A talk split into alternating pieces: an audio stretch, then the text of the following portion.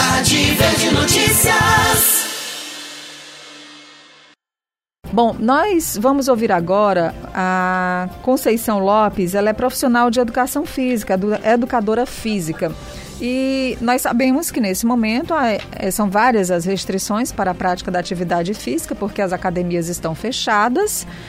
Nós vemos muitas pessoas baixando aplicativos, pegando na internet vídeos de atividade física, fazendo em casa, improvisando ali com a cadeira, com o sofá, com uns quilos de arroz, de feijão. Oi, Conceição, boa tarde. Boa tarde, tudo bom? Tudo bem, esperando que tudo melhore rápido, né? Com certeza, voltar à nossa rotina. Se Deus quiser. Agora, a atividade física, a gente sabe que é, um, é muito importante, inclusive para reforçar a imunidade. Nesses tempos de afastamento das academias ou até de muitas áreas, pessoas que, que faziam atividade em áreas abertas, como corrida, bicicleta, estão evitando sair de casa, respeitando essa, esse pedido do isolamento social. Então, como é que pode ser feito? Quais são as alternativas que realmente temos? É, então, gente, tem muitas alternativas para você fazer o exercício indoor, né, dentro na segurança da sua casa.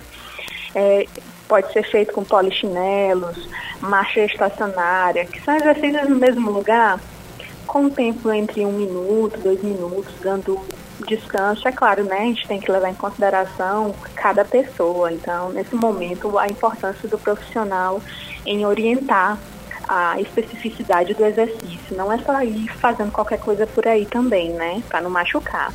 É, exatamente. Ninguém quer também ficar com uma lesão para depois ficar lembrando de. e nem poder voltar para a academia, né? E seguir com as atividades. Agora, isso para quem já tem o hábito de fazer aquele treino na academia, já sabe que em casa pode reproduzir improvisando. Mas e quem é, tem pouco hábito da academia ou quem tinha uma prática, por exemplo, que só dava para fazer ao ar livre, quem fazia corrida, quem fazia pedalada, pode substituir como dentro de casa? Então, eu aconselho que comece de maneira gradual. É, use e abuse de alongamentos para manter o corpo ativo, né? E a fome psicológica distante de você. E também fazer alguns exercícios de maneira mais leve, né? O que não pode deixar é o metabolismo desacelerar, porque senão tem a perda de músculo. E isso aí é, é um pouco preocupante quando a gente perde músculo. Pois é, porque o músculo é que dá aquela sustentação, né? Logo Justamente. agora, Conceição, que eu tinha começado para valer na academia, para fortalecer o meu joelho, você me vem com essa notícia, é. né? Mas de coronavírus. fortalecimentos em casa. Dá para fazer? Fazendo como? É, como?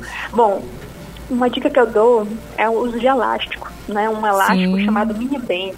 Já me Ela disseram isso. Uhum. E aí você tem que fortalecer também o seu glúteo, né? Porque o glúteo estabiliza o joelho. Uhum. Então, e nesse período tem passado muito tempo sentado no sofá vendo televisão, né? então, pois é, tem que fortalecer o glúteo com os agachamentos, segura umas isometrias, fica sem fazer exercício não, senão o joelho vai doer. Oh, Deixa eu lhe Deus. perguntar uma coisa. Subir escada eu posso? É, vale a pena quem mora em apartamentos é, compensar essa falta de atividade na academia, em vez de pegar o elevador, substituir pela escada? Depende do caso do, do grau do joelho, né? Tem, temos muitos graus aí e depende da patologia. A escada, a angulação da escada, ela muitas vezes ela machuca o que já está machucado né? Então, a opção que eu dou às vezes para o meu aluno é subir de dois em dois degraus. Para o ângulo de 90 graus é menos lesivo do que o 45. Ah, é? Exatamente. Agora a Cláudia Brandão está subindo escadas, ela mora no terceiro andar, mora no décimo. Ela já está reclamando de dor nas pernas, imagine eu, coitada. Não me entregue no ar, Nádia. E é para subir de dois em dois agora, hein? De dois em dois, é, Aumentando, vamos, vamos por partes, por Aumenta etapas, professora. tá certo. Olha, Conceição, uma última dica aqui, porque tem alguns idosos que é, não, gostavam, não gostavam de ficar em casa parados e que já tinham essa atividade como rotina. E a gente sabe que para eles também é importante não só por causa da imunidade, mas também porque vai mantendo a, a atividade, os mantém mais é, com mais saúde mesmo, né, com mais disposição, como acontece na verdade com todo mundo. Então, que dicas para os idosos que estão neste momento reclusos e que tinham esse hábito da, da atividade física? Bom, para os idosos, primeiro o que a gente tem que ter é, preocupação é a questão da saúde mental deles, né? Por conta da depressão, esse isolamento, a, a terceira idade é muito forte. Então, o exercício físico ele auxilia na liberação desses hormônios para diminuir esses, esses sentimentos, né? Essas sensações de, de solidão. Então, exercícios aeróbios, marcha estacionária, que é, todos lembram como é marchar, né? Todo mundo já marchou na vida. Hum. Então, fazer marchar por dois minutos para trabalhar o, o cardiorrespiratório, sentar e levantar da cadeira, três vezes de dez, dando um minutinho de descanso. E, e exercícios também de alongamento, pegando cabo de vassoura e se alongando.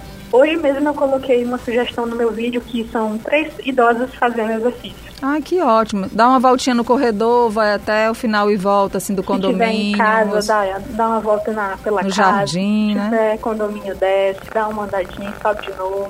É, olha, obrigada, viu, Conceição? Nós conversamos com a Conceição Lopes, que é educadora física, trazendo para a gente aqui algumas opções de atividade que a gente pode fazer em casa, já que a gente não pode sair de casa por enquanto. Obrigada, viu? Boa de tarde. Nada. Conte comigo. Tchau, Obrigada. tchau. Cidade Verde.